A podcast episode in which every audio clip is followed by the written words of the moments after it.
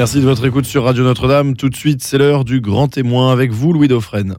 La confiance, euh, la foi, l'espérance, ce n'est pas sur cette antenne que je n'en ferai pas l'éloge pour en souligner la nécessité. Il y a un péché contre l'esprit à considérer que la situation dans laquelle nous sommes est fichue. J'étais hier soir à la rentrée académique de l'ICP, l'Institut catholique de Paris, et une médiéviste dont j'ignorais le nom nous a parlé de Jeanne d'Arc et de la France en guerre au XVe siècle, avec beaucoup de talent et beaucoup d'informations pas forcément très connues. Les sauts dans l'histoire ne sont pas forcément signifiants, mais ils peuvent être inspirants, même si Jeanne d'Arc a pu être captée, connotée politiquement, ce n'est pas sur ce terrain que je vais aller. Cela nous montre surtout le caractère imprévisible de l'histoire, et que la résignation est contraire à son sens profond. C'est aussi l'intention de Xavier Patier, notre invité ce matin, jeune euh, retraité de la haute fonction publique, écrivain, petit-fils d'Edmond Michelet, et qui nous parle de la confiance. La confiance se fabrique-t-elle aux éditions Artege dans un essai bien écrit et très très utile à la pensée aujourd'hui. S'il est retraité de la fonction publique, il n'est pas retraité de la sagacité intellectuelle. Bonjour Xavier Patier. Bonjour. C'est une sorte d'œuvre euh, que vous menez depuis plusieurs essais, puisque vous aviez déjà écrit sur la France. Ce n'est pas la première fois que vous méditez sur la situation de notre pays. Oui. Œuvre, c'est un bien grand mot parce qu'il Vous qui avez dirigé Chambord. Oui, entre autres, mais non, c'est pas une œuvre que je construis dans la mesure où il n'y a pas l'idée d'un bâtiment dont on pose les murs avec des pierres les unes sur les autres. C'est plutôt euh, des intuitions ou des hasards qui font qu'à certains moments, j'ai envie de dire des choses. Comme j'ai la chance de pouvoir les dire, ben je les dis, je les écris. Voilà. C'est aussi bête que ça. Avec euh, beaucoup d'allant, d'entrain, et vous dites carrément euh, la mort des élites républicaines. Alors, ça serait un petit peu, ce n'est pas une autocritique, parce que vous appartenez aux élites républicaines. Vous êtes un enfant, d'une certaine façon, du système républicain. Oui, encore qu'il entre dans la définition de la mort des élites républicaines qu'avoir des élites suicidaires. enfin, je ne suis pas, non, je ne suis pas autoflagellé je crois que c'est une évidence qu'il y a une crise profonde entre ceux qui nous gouvernent, ceux qui nous dirigent, qu'on peut appeler les élites, c'est un mot commode, et nous autres qui sommes dirigés, commandés. Euh, et euh, tout dans la société montre que le système euh, délégitime l'autorité. Pour plein de raisons, j'essaie de décortiquer pourquoi l'autorité est délégitimée, qu'est-ce que ça implique en termes de conséquences, et comment est-ce qu'on pourrait imaginer de rebâtir quelque chose? Sachant que le, le, système de légitimité républicain est quasiment un, mort-vivant. Donc il ne faut pas s'acharner à essayer de le ranimer, il faut trouver quelque chose. Alors qu'est-ce qui vous fait dire ça quand vous dites que les élections, que ça partira d'une élection d'ailleurs? Oui, je pense. Je pense que les élections euh, sont en train de perdre les élections, comme je l'explique. C'est-à-dire que euh, les pouvoirs élus, quels qu'ils soient, locaux, nationaux, euh, sont tous suspects et tous en déclin. On interdit le cumul, on réduit les compétences, on suspecte les patrimoines. Les pouvoirs nommés sont tous en ascension. Alors, les pouvoirs nommés ça, ou autoproclamés, ça peut être les influenceurs, ça peut être euh, euh, les, milliardaires militants euh, comme, comme Elon Musk, ça peut être les autorités indépendantes, etc., les magistrats. Tous ces gens-là prennent le pouvoir. Et le point commun entre tous ceux qui montent, c'est qu'ils ne sont pas élus. Et le point commun de toutes les élites qui baissent, c'est qu'elles sont élues. Autrement dit, il va y avoir un moment où la question de l'élection va se poser. D'ailleurs, elle, elle, commence à se poser dans la mesure où on a, par exemple, un président de la République est au deuxième tour avec 38% des inscrits. C'est-à-dire que les jeunes en particulier ne votent plus. Ils votent plus parce qu'ils considèrent que c'est pas là que ça se joue. Le sujet n'est plus là. Et donc, euh, j'essaye de décortiquer ce qui peut arriver et comment est-ce qu'on peut prévenir la catastrophe qui serait la mort de l'élection officielle. Mais euh, Xavier Patier, ça n'est pas d'aujourd'hui que les élections sont en quelque sorte. Euh, alors, vous partez d'ailleurs de cette phrase célèbre élection piège à con, alors qui est un petit peu euh, populiste et vulgaire, mais quel sens lui donnez-vous quand même? Vous allez jusqu'à penser que ça ne sert à rien de voter? Non, je pense que c'est l'opinion générale et qu'il faut absolument restaurer euh, l'idée que l'élection est déterminante. Mais pour faire cela, il faut que l'élection soit effectivement déterminante. L'élection en France, c'est très intéressant en patrie du suffrage universel. C'est-à-dire que le premier souci de la Convention, même avant la Convention, lorsque les États généraux euh, se transforment en Assemblée nationale, sont les constituantes, leur premier objectif, c'est d'éviter le recours à l'élection. C'est-à-dire que les, représentants élus des États généraux ont un seul souci, c'est que le suffrage universel ne vienne pas. Et toute l'histoire de la République, et toute l'histoire de la France en général, c'est une lutte contre l'élection au suffrage universel, euh, d'abord, puis une lutte contre le, droit de vote des femmes. Ça, c'est plutôt la gauche qui l'a porté, mais pas avec beaucoup de succès jusqu'à 1944. Il a fallu un général venu de la droite pour, pour le faire. Et donc, euh, on est un pays dans lequel les élites élues n'aiment pas l'élection. Euh, on a une extraordinaire instabilité du système électoral, proportionnel, le, scrutin de liste, le scrutin uninominal, etc. On a, on a le plus grand, la plus grande instabilité euh, des systèmes. Et quand on décortique pourquoi, c'est parce que précisément, on essaye de limiter les conséquences des changements de majorité. Et ailleurs, ce n'est pas comme ça? Moins, beaucoup moins. Euh, le système britannique, par exemple, le système euh, élection uninominale à, à, un seul tour, euh, c'est pas un sujet de débat. En France, on ne cesse de débattre sur la loi électorale. Alors justement, Xavier Patier, je vous citez euh, quand euh, c'est une illustration que vous donnez à partir d'une étude universitaire publiée en 60 qui calcule l'impact du système électoral sur les résultats des législatives en France. Et vous écrivez le résultat est assez effrayant. Par exemple, dans le cas du département du Gard, en 58, un scrutin uninominal majoritaire à deux tours a désigné trois députés UNR et un communiste dans ce département. Cependant, avec le même vote, un scrutin majoritaire à un seul tour aurait donné deux UNR et deux communistes, un scrutin de liste majoritaire à un tour, quatre UNR et aucun communiste, un scrutin de liste majoritaire à deux tours, quatre communistes et aucun UNR, un scrutin de liste à la proportionnelle, deux UNR, un communiste et un divers gauche, et le même scrutin proportionnel, mais avec les apparentements et répartitions, au plus fort, reste deux communistes, deux divers gauche et aucun UNR. Et vous dites, quand le général de Gaulle a voulu organiser des référendums, les vieux partis unanimes ont crié au blasphème. En clair, on s'organise pour que ce vote, chaque fois, puisse, d'ailleurs, la carte, euh, le, découpage électoral est en soi. Est-ce que vous iriez jusqu'à dire que c'est une sorte de déni de, de la représentation? Il y a dans, À la fois le scrutin et le découpage. Il y a une constante dans notre système, c'est qu'on tripote la loi électorale.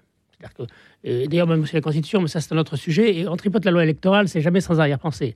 Le, dernière opération quand même assez spectaculaire, c'est 1986, où François Mitterrand, sentant qu'il allait perdre les législatives, on n'avait encore jamais eu l'expérience de la cohabitation, instille une dose de proportionnel pour donner plus de 30 députés au Front National à l'époque, et pour en fait essayer d'empêcher l'arrivée d'une majorité RPR.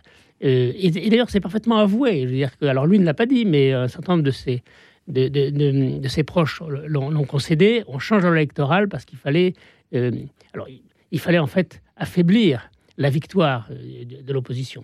L'objectif a d'ailleurs été quasiment atteint, puisque, je ne sais pas si vous vous souvenez, moi j'ai encore ça dans l'oreille, le soir du deuxième tour de cette élection, avec une dose de proportionnelle, il n'y a pas eu de raz-de-marée RPR, et François Mitterrand, au journal de 20h, dit La majorité est faible, mais elle existe.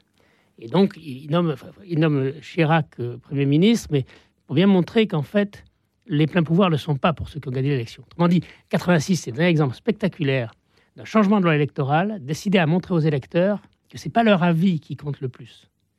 C'est la manière de, dont, dont, on fait usage de leur avis. Il y a eu plus récemment le, le référendum sur la Constitution européenne. Dit, il y a dans la tradition française démocratique l'idée que le suffrage universel présente beaucoup de risques. Et on préfère le diplôme et la cooptation Oui, absolument. Alors il faut quand même voter parce que, difficile de ne pas le faire, mais il faut limiter les risques parce que finalement, euh, le peuple manque de discernement. Alors comment la confiance, euh, vous répondez à la question, la confiance se fabrique-t-elle? Non, elle se mérite, la confiance, c'est ce qu'on dit, hein, la confiance se mérite. Et donc, comment faire en sorte que la confiance soit restaurée? Est-ce que vous, vous indiquez, euh, Xavier Patier, des éléments qui nous permettraient de, de rendre le système plus sain?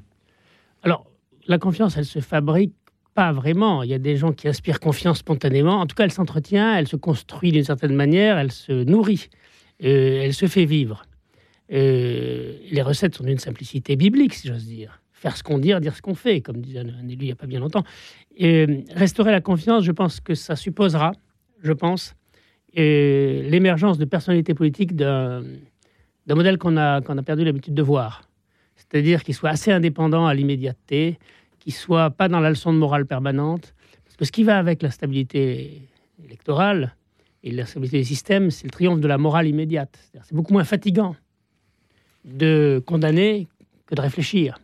Donc on se condamne, et on condamne de plus en plus sur les détails, de plus en plus de l'immédiateté. Donc je pense que la conscience supposera qu'on arrive à avoir des chefs qui émergent et qui soient euh, dans une autre logique que celle-là et qui ne soient pas dans l'immédiateté, dans le jugement moral. vous donnez l'exemple du général de Gaulle, euh, au moment où il prend la parole avant la guerre devant des Saint-Syriens. Oui, alors de Gaulle fait une conférence euh, à l'école de guerre où il fait un très beau paragraphe contre l'esprit d'abandon et de résignation. Et il dit, il y aura toujours des gens pour vous expliquer que euh, c'est l'évolution de l'histoire, c'est la loi de la vie et que ça sert à rien d'essayer de, s'accrocher aux chimères anciennes et il faut donc évoluer avec son temps. Et De Gaulle dit attention, ça c'est un péché contre l'esprit parce qu'en fait l'histoire c'est nous qui la fabriquons à condition de ne pas capituler. Et ce qui est intéressant, c'est que dans l'auditoire des, Saint-Syriens qui l'écoutaient, il y a cinq compagnons de la libération. C'est-à-dire que les gens qui ont entendu cette conférence, il y en a eu un sur quatre ou un sur cinq qui sont devenus commissaires de libération. À l'échelle de Saint-Cyr, c'est un sur 300 qui sont devenus commissaires de libération. Autrement dit, je pense que cette phrase du général de Gaulle sur le fait que euh, fallait le péché contre l'esprit, c'était la résignation devant les, évolutions historiques, c'est très important. Billotte, Amiel, Dio, Chevigné, Massu, futurs compagnons de la Libération. Exact. Ils étaient tous dans l'auditoire. Alors où sont-ils aujourd'hui?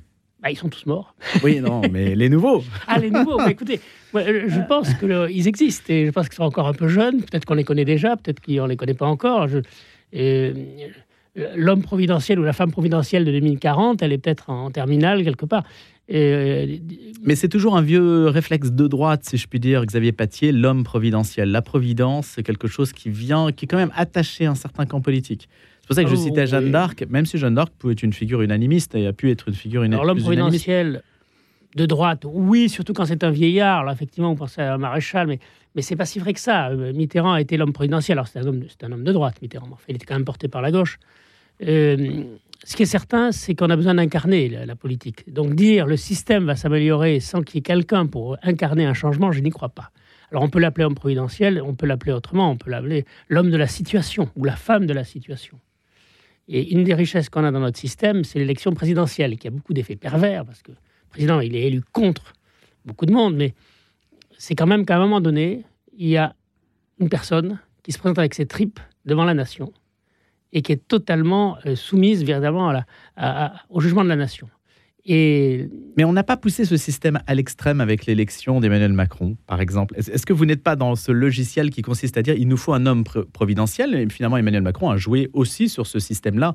Sa cérémonie, son intronisation, devrais-je dire, a aussi montré, on pourrait dire, on pourrait avoir une lecture totalement monarchique de la cérémonie d'intronisation d'Emmanuel Macron. Oui, il y a un peu de ça. Moi, je, je rapproche plutôt de l'élection d'Emmanuel Macron de, de celle du prince-président Napoléon III, enfin, qui n'était pas encore Napoléon III, aux élections de 1848. C'est-à-dire que d'ailleurs, c'est intéressant, et Rémusat en parle, on croirait que c'est quelqu'un qui parle de Macron. Il dit on a élu, on a, un on, a, élu un jeune homme sur sa bonne mine, et en fait, les gens ont élu le prince-président, d'abord, il, avait l'âge de Macron, hein, il, avait, à peine 40 ans, et il, avait, il avait un discours social, puis il avait un nom qui, faisait rêver, bon.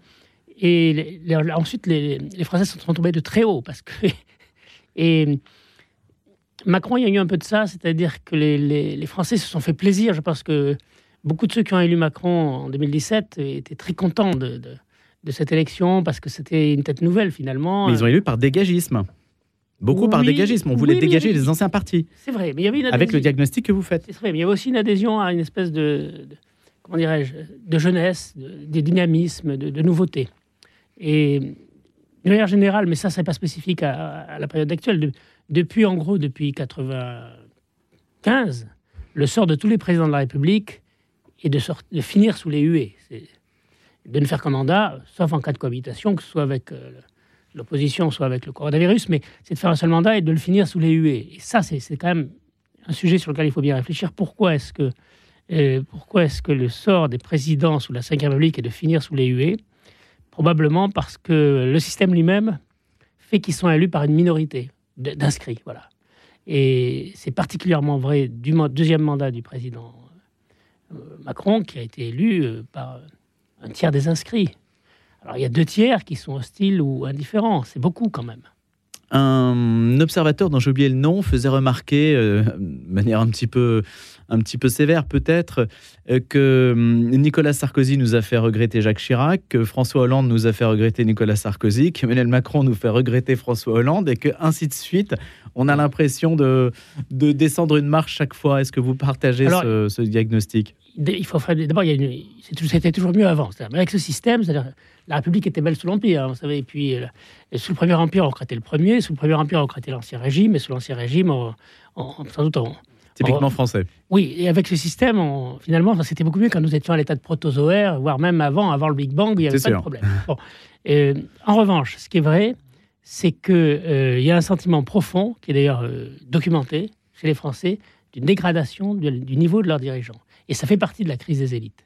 C'est-à-dire que les, non seulement l'autorité est contestée de manière beaucoup plus systématique, mais ceux qui l'incarnent sont l'objet d'un espèce de mépris. Et quand on regarde des émissions de télévision des années 60, où on voit un ministre qui explique le contrôle des prix. Il devait y avoir Jean-Pierre Elkabbach déjà à l'époque. Interviewé par Elkabbach, par exemple, on voit M. Bonnet de l'Intérieur, on voit M. Fourcade, ministre des Finances. En fait, intellectuellement, ils n'étaient pas meilleurs qu'aujourd'hui et ils prenaient un peu les gens pour des sots. Mais, vers la pédagogie qu'ils pratiquaient. Mais les gens, les gens les respectaient parce qu'on considérait qu'ils en savaient plus que les autres. Aujourd'hui, on mettrait Fourcade ou Bonnet qui remplacerait Darmanin ou, ou, le, maire, ça serait la même chose. C'est-à-dire qu'il serait l'objet d'une dérision immédiate. Donc, oui, mais alors la réponse, Xavier Patier, c'est que le niveau, on va vous répondre que le niveau général de connaissance des gens et l'accès à l'information a complètement changé le regard que l'on porte sur les politiques, qu'on écoutait comme une parole descendante euh, et, qui avait un air didactique euh, qui pouvait paraître, qui paraît suffisant quand on regarde, et même arrogant, quand on regarde des débats présidentiels euh, d'il y a 50 ans. Et aujourd'hui, les gens en savent autant qu'eux, voire plus Alors, de manière générale, l'autorité, et surtout dans les moins de 30 ans, et surtout la génération Z, ne se décrète plus. On le voit d'ailleurs dans l'entreprise, c'est pas proprement mmh. politique. C'est-à-dire que le, cadre dirigeant, euh, c'est pas à cause des, des galons qu'il a sur les épaules ou de son diplôme qui, qu'il a raison pour le moins de 30 ans. Il faut qu'il soit convaincant. Et, d'ailleurs, il, y, a plein d'indicateurs qui brouillent cette hiérarchie, euh, cette mini-hiérarchie. C'est-à-dire que le plus de 50 ans qui est dirigeant, il, est, très maladroit devant, devant les systèmes d'information. Et le moins de 30 ans qui arrive, euh, c'est lui qui va lui expliquer comment. Il faut imaginer ce que serait un système dans lequel ce serait le fou du roi qui apprendrait au roi à écrire. On est un peu dans ce système-là. D'ailleurs, c'est amusant de voir que dans les sièges sociaux des grandes entreprises, moi ça me frappe notamment, euh, enfin, je pense à deux ou trois, on réinstalle dans les cafétérias des baby-foot. Parce que le baby-foot, c'est le dernier endroit où le, le, dirigeant de plus de 50 ans gagne contre le jeune de moins de 30 ans qui n'a pas l'habitude. Parce que, mais dans tous les autres compartiments du jeu, la supériorité technique, intellectuelle et même morale, elle est pour les, non, les, les, les, les sans grades, surdiplômés mais sans grade de moins de 30 ans. Et donc c'est un phénomène général et donc la question de reconstruire l'autorité d'un système, c'est la question de savoir comment est-ce qu'on est capable de transformer l'attitude de naguère qui était j'exerce l'autorité dans une, attitude qu'il faut être je, fais autorité. Comment est-ce qu'on fait autorité aujourd'hui? Je pose la question, Xavier Patier, même si ça n'est pas du tout lié à votre, à votre essai, mais on peut faire une transposition liée à l'actualité. Il y a un synode qui s'ouvre aujourd'hui à Rome. Gérard Leclerc nous a dit tout à l'heure, ça n'est pas comparable à un Parlement, d'abord parce qu'il y a la prière, le silence, euh, et que le regard du monde qui consiste à dire que c'est une assemblée parlementaire classique se trompe, c'est ce que nous disait l'éditorialiste tout à l'heure, en assimilant l'un à l'autre. Est-ce que vous regardez ce qui se passe à Rome à la manière de ce qui se passe dans notre assemblée? Alors, qui veut faire l'ange fait la bête, comme dit Pascal. C'est-à-dire dire parce que c'est un synode et parce qu'on prie avant, on ne va pas dire de bêtises. Je crois que c'est c'est s'exposer à, se tromper. Euh, deuxième chose, le, synode, autant que je le sache, les débats sont secrets. Oui. Donc on ne sait pas ce qui va se passer dans la coquette minute. Sauf dans les couloirs. Voilà, de temps en temps on verra que ça siffle, bon, on dirait, hein, mais on ne sait pas à quoi faire ressembler la soupe. Euh, je pense qu'il est, il est urgent de, de, porter dans la prière ce genre de démarche parce que les enjeux sont considérables et manifestement les clivages sont extrêmement profonds. Euh, et donc. Lesquels? Ah ben, le risque, pour moi, c'est ni plus moins qu'un schisme. Carrément. Ah oui, il ne faut pas sous-estimer le risque de schisme. Parce que il y, a, cinq cardinaux conservateurs qui ont exprimé leurs doutes, hein, c'est tout. Ils sont cinq hein, pour l'instant. Cinq cardinaux euh, qui sont d'ailleurs d'âge tout à fait canonique, mais ils représentent combien de chrétiens, notamment en Afrique?